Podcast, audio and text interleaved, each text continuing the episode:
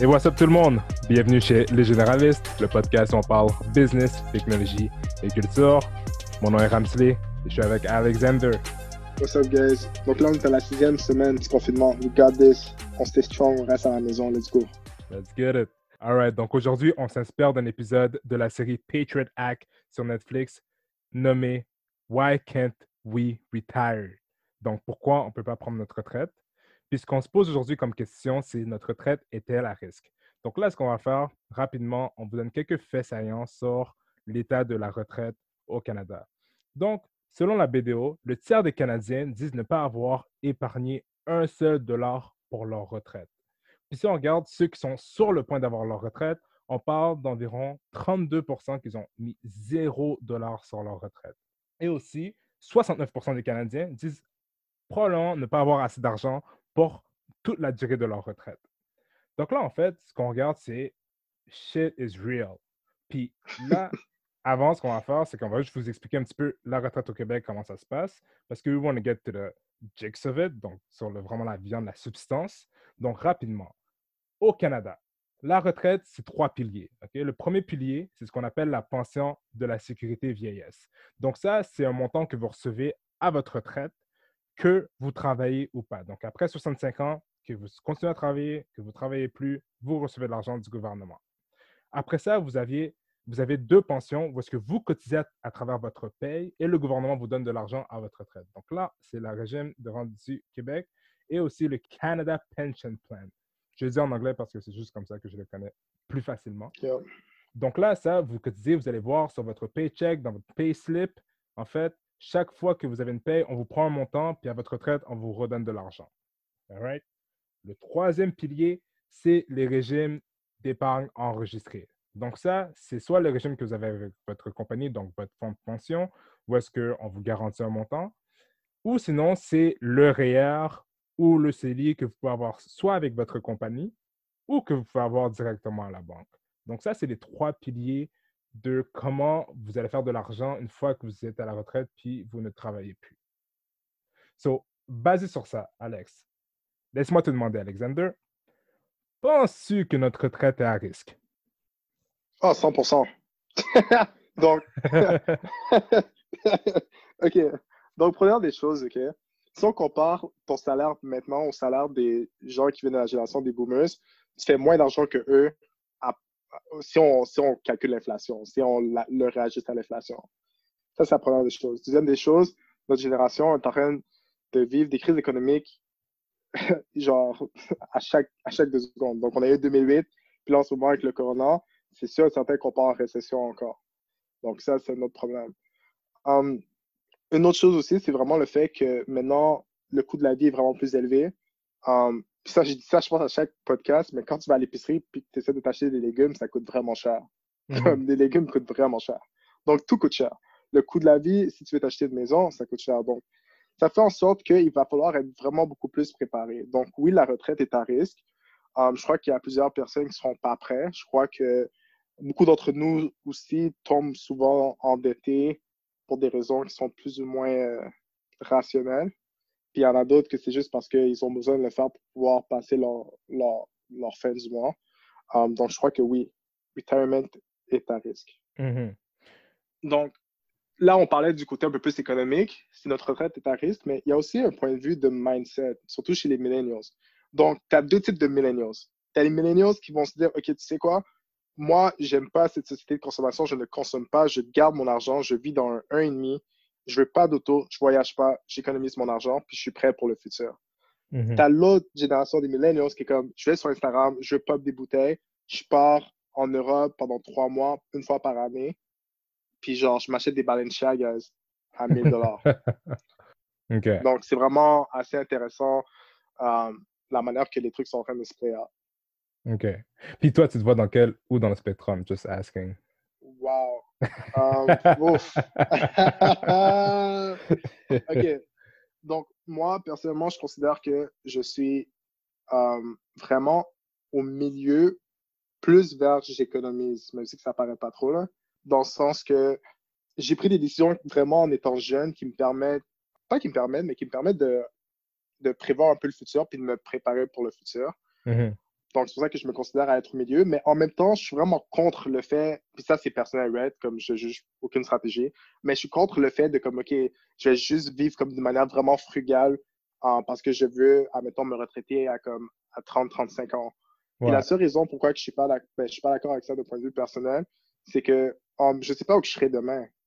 Donc, j'essaie d'avoir une balance entre essayer d'être dans le moment présent, puis de, des fois, peut-être dépenser un peu plus pour partir en voyage avec mes amis une fois à chaque deux ans, que de me dire, ah, oh, c'est correct, dans 15 ans, je vais pouvoir faire le tour du monde. OK. Tu comprends? Donc, j'essaie d'avoir une balance par rapport à ça. OK, all right. Mais toi, qu'est-ce que tu en penses? Est-ce que tu penses que la retraite est à risque? So, comme toi, définitivement, je pense que notre retraite est à risque. Puis, ce que je veux dire par notre retraite est à risque, c'est pas nécessairement que, genre, on n'aura pas d'argent. Parce que, tu sais, c'est programmes gouvernementaux, les trois piliers qu'on a parlé, ben, deux des trois piliers, c'est le gouvernement qui nous donne de l'argent, puis qui prend de l'argent quand on, quand on travaille. Donc, c'est sûr que ça, ça va rester, quitte à diminuer avec le temps. C'est le troisième pilier pour moi qui me concerne le plus. Puis, ça, c'est parce que le monde n'économise pas comme ils économisaient. Right? Selon le gouvernement mmh du Canada, le monde économise environ 4% de leur salaire maintenant, tandis qu'ils économisaient 20% de leur salaire en 1980. Donc, tu vois que le monde, ils n'investissent pas, puis ils ne pensent pas à leur retraite d'une certaine façon comme ils pensaient avant. Puis ce qui est fou, c'est que ça, c'est que le monde économise moins, mais leur argent qu'ils avaient, qui, est garanti par leur employeur ou par leur entreprise, n'est plus ce que c'était. C'est-à-dire qu'avant, ils économisaient 20% puis ils avaient souvent ce qu'on appelait des, fonds de pension des, ou des RPA, donc des régimes de pension agréés, où est-ce que tu travaillais pendant un certain nombre d'années, puis ton employeur te disait, écoute, tu restes avec moi pendant un certain nombre d'années, quand tu, quand tu prends ta retraite, je garantis que tu vas garder 80% de ton salaire jusqu'à temps que tu meurs. À moins que tu meurs à comme 120 ans, peut-être pas. Mais, donc là, ça c'était comme ça avant. Maintenant, ce qu'il y a plus souvent, c'est ton employeur va te dire quelque chose comme OK, écoute, moi j'ai un REER, tu peux cotiser à ton REER à travers ton salaire. Moi, ça se peut que je vais te match 1, 2, 3, 4, 5, 6% mais à ta retraite, tu fais juste prendre ton argent. Je ne te garantis pas que tu vas faire 80 de ton salaire. Si ce que tu as économisé pendant ton, pendant ton temps avec la compagnie représente 40% de ton salaire, tu vas recevoir 40% de ton salaire. Si ça représente 10% de ton salaire jusqu'à 80 ans, tu vas recevoir ça. Donc, il n'y a plus mmh cette garantie qu'il y avait avant, puis le monde économise moins. Right? Aussi, quand on pense à ça, avant, quand tu économisais, on disait, OK, ben, le marché faisait comme 10% en moyenne. C'est ça qu'on dit environ depuis les 40 dernières années. Là, on dit que dans les prochaines années, on ne s'attend pas à ce que le marché, c'est le marché boursier, right? les actions, que ce soit soit le S&P 500, soit le TXX, fassent autant de retours. Donc là, ça veut dire que ton argent que tu cotises ne va pas fluctuer autant qu'avant. Ça, c'est un deuxième point. Puis aussi, si tu regardes un autre moyen de, faire du wealth, c'est souvent l'accès à la propriété. Ça, c'est un truc mmh. qu'on veut tout avoir, puis que on, sait que c'est un véhicule pour avoir, pour build wealth. C'est quelque chose que tu fais, tu, disons tu achètes une maison, tu achètes un immeuble, whatever, tu peux le garder, ça, prend de la valeur. Après, tu le donnes, tu peux donner à ton, enfant, puis là, cet enfant-là, il y a déjà un wealth qui est build pour lui, right? Mais là, maintenant, l'accès à la propriété est plus difficile. On voit les prix avec les prix qu'ils ont montés à, Vancouver, à, Toronto, même à Montréal, il y a eu quand même une grosse progression des prix. Ben là, c'est plus difficile à ce moment d'avoir accès à la propriété. Donc, on n'a plus ces éléments de, de build de wealth qu'on avait avant. Puis, en plus, notre nos employeurs ne nous garantissent plus les mêmes montants pour notre retraite. Donc, oui, notre retraite est à risque. Puis, un autre truc qui est vraiment important, c'est que les montants qu'on reçoit du gouvernement, oui, sont garantis, mais là, on a vu tout l'argent qu'ils ont injecté dans l'économie. Ça fait un méga fardeau fiscal. À un moment donné, cette dette doit être payée somehow. Puis il y aura de plus en plus de vieux dans les pays occidentaux. c'est sûr qu'il va y avoir quelque chose de bizarre. Puis à la fin, nous, on va garder, on, va payer pour nos vieux, right? Parce qu'il y aura de plus en plus de vieux, puis on va payer pour eux. Donc, peut-être qu'à la fin, il en restera moins pour nous. So, mmh. définitivement, définitivement, notre retraite est à risque. Et mais par je me demandais. non, c'est clair, mais parce que là, en ce moment, puis pourquoi je t'ai coupé? Parce que c'est vraiment alarmant. Parce que toi, puis moi, on est comme super négatif par rapport à la retraite. Là, comme, j'ai un moment d'anxiété. So... T'as stressé la shit. j'ai stressé, yeah, j'ai stressé for real. Donc là, on est en train de parler de plusieurs problèmes. On a parlé d'accès au logement, on a parlé du fait que justement notre génération va vivre plus en plus de crises qui sont pas seulement économiques, mais qui vont être au niveau de la santé, mais qui vont être aussi au niveau du climat, au niveau du fait qu'il y a un certain fardeau fiscal à porter pour tout l'argent qui sont en train de rentrer euh, pour les gens justement qui ne peuvent pas travailler en ce moment avec le COVID-19. Là, mhm. ma question, c'est comme, OK, c'est quoi la solution? Comment est-ce que toi, tu t'es préparé pour faire face à ta retraite en prenant en considération tous les différents aspects qu'on a nommés auparavant? Mhm.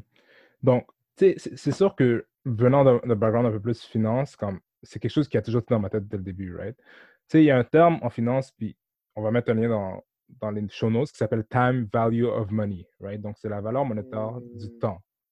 C'est-à-dire que si tu investis, par exemple, un, dollar, puis tu fais 10% ben là, après, ben, tu as fait, un, as, fait 10 cents, right? Ça veut dire que tu as 1, point, dollar et 10 sous, right? après, si tu réinvestis ce 10 sous-là, ben là, après, si tu fais un autre 10% ben, qu'est-ce que tu as après? Tu as, as, 11 sous, right? Ça veut dire que ton argent, c'est cumulatif. Tes retours sont cumulatifs. Ça veut dire que plus tu investis tôt, plus tu vas avoir de l'argent. moi, qu'est-ce que je fais? C'est simple. Dès que, dès que tu es confortable, dès que tu peux, tu dois investir un peu pour ta retraite. C'est-à-dire que tu dois investir en montant dans un argent que tu sais que tu ne vas pas toucher pendant comme 40 ans. Puis, l'idée, c'est vraiment de trouver cette balance, comme tu avais dit, c'est entre ne pas, tu sais, oui, avoir des expériences. Parce que si tu investis jusqu'à 60 ans puis tu meurs à 45, ben, tu n'as jamais vraiment vécu, right? tu vas avoir une balance entre les deux. So, avec mon employeur, ce que je fais, mon employeur me permet de mettre de l'argent, puis eux, ils vont matcher un certain montant. Donc, c'est sûr que je match. Ça, je conseille ça à tout le monde. Si votre employeur vous permet de, il vous permet de matcher des cotisations à soit un REER, un CELI, un régime enregistré d'épargne, faites-le. Parce que ça, c'est 100% de retour garanti. Après ça, ce que je fais, c'est on the side, je mets un montant dans un régime enregistré. OK? Puis ça, avec ça. C'est quoi? Est-ce que tu peux, est-ce que tu peux dire c'est quoi un registre enregistré un peu? Ben ça, ça peut être un CELI ou un, ou un REER, right? So, si on, mmh. rapidement, un CELI, c'est tu mets de l'argent. Euh, l'argent, après, tu peux mettre ça dans des investissements, tu peux acheter des actions, tu peux acheter plusieurs choses. Puis après, les retours qui sont faits par rapport à ça ne sont pas taxés, right? Un REER, la différence, puis habituellement, on commence par expliquer le REER avant le CELI, mais why not? Le REER, c'est que tu cotises dans ton REER l'idée, c'est que quand tu sors ton argent, oui, tu es taxé, mais quand tu cotises, ça réduit ton, ton revenu lorsque tu fais tes déclarations d'impôt. Donc, c'est, ça, ça, réduit ton fardeau fiscal. OK? Et donc, l'idée, c'est que si vous, jamais vous investissez, il faut commencer par, par un régime enregistré. Mais le plus important par tout ça, c'est que peu importe ce que vous faisiez, c'est il faut que vous vous dites que si vous voulez l'indépendance financière, il faut commencer quelque part. C'est-à-dire que même si vous avez 25 par paye, mettez 25 par paye. Faites quelque chose, right? Parce que peut-être que vous n'avez pas besoin de savoir à 65 ans combien d'argent vous allez avoir. Parce que là, c'est plus que c'était. Mais ce que vous devez savoir, c'est que si vous mettez un certain montant, éventuellement, vous allez avoir des, centaines de milliers de dollars que vous pourrez avoir pour votre retraite. Puis éventuellement, lorsque l'idée sera plus claire, mais là, vous pourrez vraiment faire un plan établi. OK, à 30 ans, à 45 ans, je peux faire vraiment un plan pour 65 ans parce que lorsque j'avais 25 ans, j'ai commencé à investir. Puis toi, c'est quoi, c'est quoi tes plans? Comment tu fais ça, genre? Donc, moi, une de mes stratégies en ce moment, c'est l'immobilier. Mmh donc, j'essaie d'acquérir le plus de portes possible. puis j'ai commencé quand même un peu jeune pour le premier. Donc, j'essaie de continuer pour en avoir euh, d'autres éventuellement. Parce que c'est vraiment des investissements qui permettent de rester quand même assez stable. Puis c'est aussi comme en quelque sorte, une valeur sûre. Mmh donc, ça, c'est vraiment bien. Puis surtout, le marché de Montréal est amazing. So, you know, just check it out. L'autre chose que je fais, c'est au niveau de la bourse. Puis l'histoire qui est vraiment drôle, c'est qu'au niveau de la bourse, comment je commençais à investir, c'était avec mon ancien employeur. Donc, je travaillais chez Apple. Mm-hmm. Euh, puis ils avaient justement un système qui permettait de garder 10% de ta paye puis d'investir dans des actions. Donc, ça, c'est comme la première chose que j'ai fait dans le temps que j'étais au cégep, université. Et ça, c'est des options. tu sais, je ne sais pas trop l'âge de qui qui nous écoute, mais peu importe ton travail, des fois, tu auras une chance de pouvoir comme, investir un peu dans la compagnie. Donc, des fois, les banques le font c'était dans un centre d'appel ou quoi que ce soit. Je pense qu'il y a aussi euh, quelqu'un qui fait Starbucks le fait. Donc, anyways, regardez avec vos employeurs par rapport à ça. En parlant d'employeurs, je match aussi, tout comme Ramsley. Puis ça, au début, je n'étais pas trop sûr. Puis là, Ramsley m'a convaincu. Donc, je suis rentré dans, dans ce programme-là récemment. Hmm. Euh, puis je conseille aussi à tout le monde d'y euh, toucher puis d'y aller de l'avant avec ça. mais encore une fois, je n'ai pas vraiment de chiffres. La seule chose que je sais, c'est que j'essaie d'avoir comme un million d'actifs avant mes 30 ans. Donc, ça, c'est un des défis que je me donne. Mais par contre, je ne sais pas trop justement le chiffre complet que je veux euh, durant mon retirement. Mais bref, là, on vous a parlé de différentes stratégies pour le faire. Mais la réalité, c'est que it's all based on self-awareness. Donc, comment est-ce que toi, tu veux vivre dans le présent, puis comment est-ce que tu veux vivre dans le futur? Puis la seule chose qui est vraiment importante en ce moment, c'est pas nécessairement comme ta stratégie, mais c'est que tu dois commencer maintenant. Tu ne peux pas attendre deux mois parce que tu n'as pas de stratégie. Exact. Tu mets ton argent dans un CELI ou dans un compte, quitte que ce soit un compte épargne qui te redonne genre 1%, do it. Le but dans la vie, guys, c'est que l'argent travaille pour toi.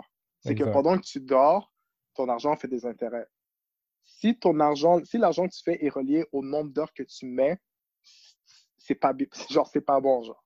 Your money is supposed to work for you eventually. Donc, you know, put it to work le plus rapidement que possible, même si c'est des véhicules financiers qui sont un peu plus faibles, comme en mettant un compte épargne, mais do something with it. C'est ça. Puis, tu sais, on va en parler dans le live, genre, what kind of stuff you can do. on n'est pas des planificateurs financiers, mais on, va avoir ces discussions-là. Si vous avez des questions sur comme, OK, je vais mettre de l'argent de côté, qu'est-ce que je dois faire? On peut, comme, vous dire un petit peu ce que nous, on a fait, puis on peut vous expliquer. So, you know, be out there. Parce qu'à la fin de la journée, money qui sit is money that you're losing. Right? Parce que ton 100 dollars que tu as dans ton mmh. compte de banque aujourd'hui, dans un an, c'est encore 100 dollars, tu ne peux plus acheter la même chose. Tu as plus, ton pouvoir d'achat a descendu. So never let money sit. Jamais, jamais. So you gotta take, get moving. Right? So est-ce que notre retraite est à risque? Oui, elle est à risque. Mais si vous prenez des actions concrètes, bien, à ce moment-là, vous pouvez être sûr que votre retraite ne sera pas impactée. Right? Puis vous garderez le même niveau de vie. So think about that. Yes. All right. So je pense que ça va être tout pour notre épisode d'aujourd'hui. Merci d'avoir écouté notre épisode sur notre retraite est-elle à risque? N'oubliez pas de vous abonner à Les Généralistes sur Spotify, Apple Podcasts ou toute autre plateforme. On publie un épisode chaque mardi. Si vous avez des questions, des commentaires ou suggestions, n'hésitez pas à nous contacter sur Instagram, Twitter ou par courriel. Je suis Ramsley avec Alexander. Les Généralistes. See you next time. Salut, guys.